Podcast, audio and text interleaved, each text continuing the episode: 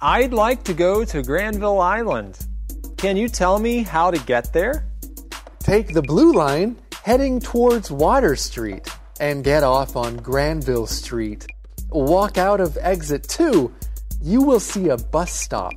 Take bus 99 heading towards Oak Street and get off at Granville Island bus stop.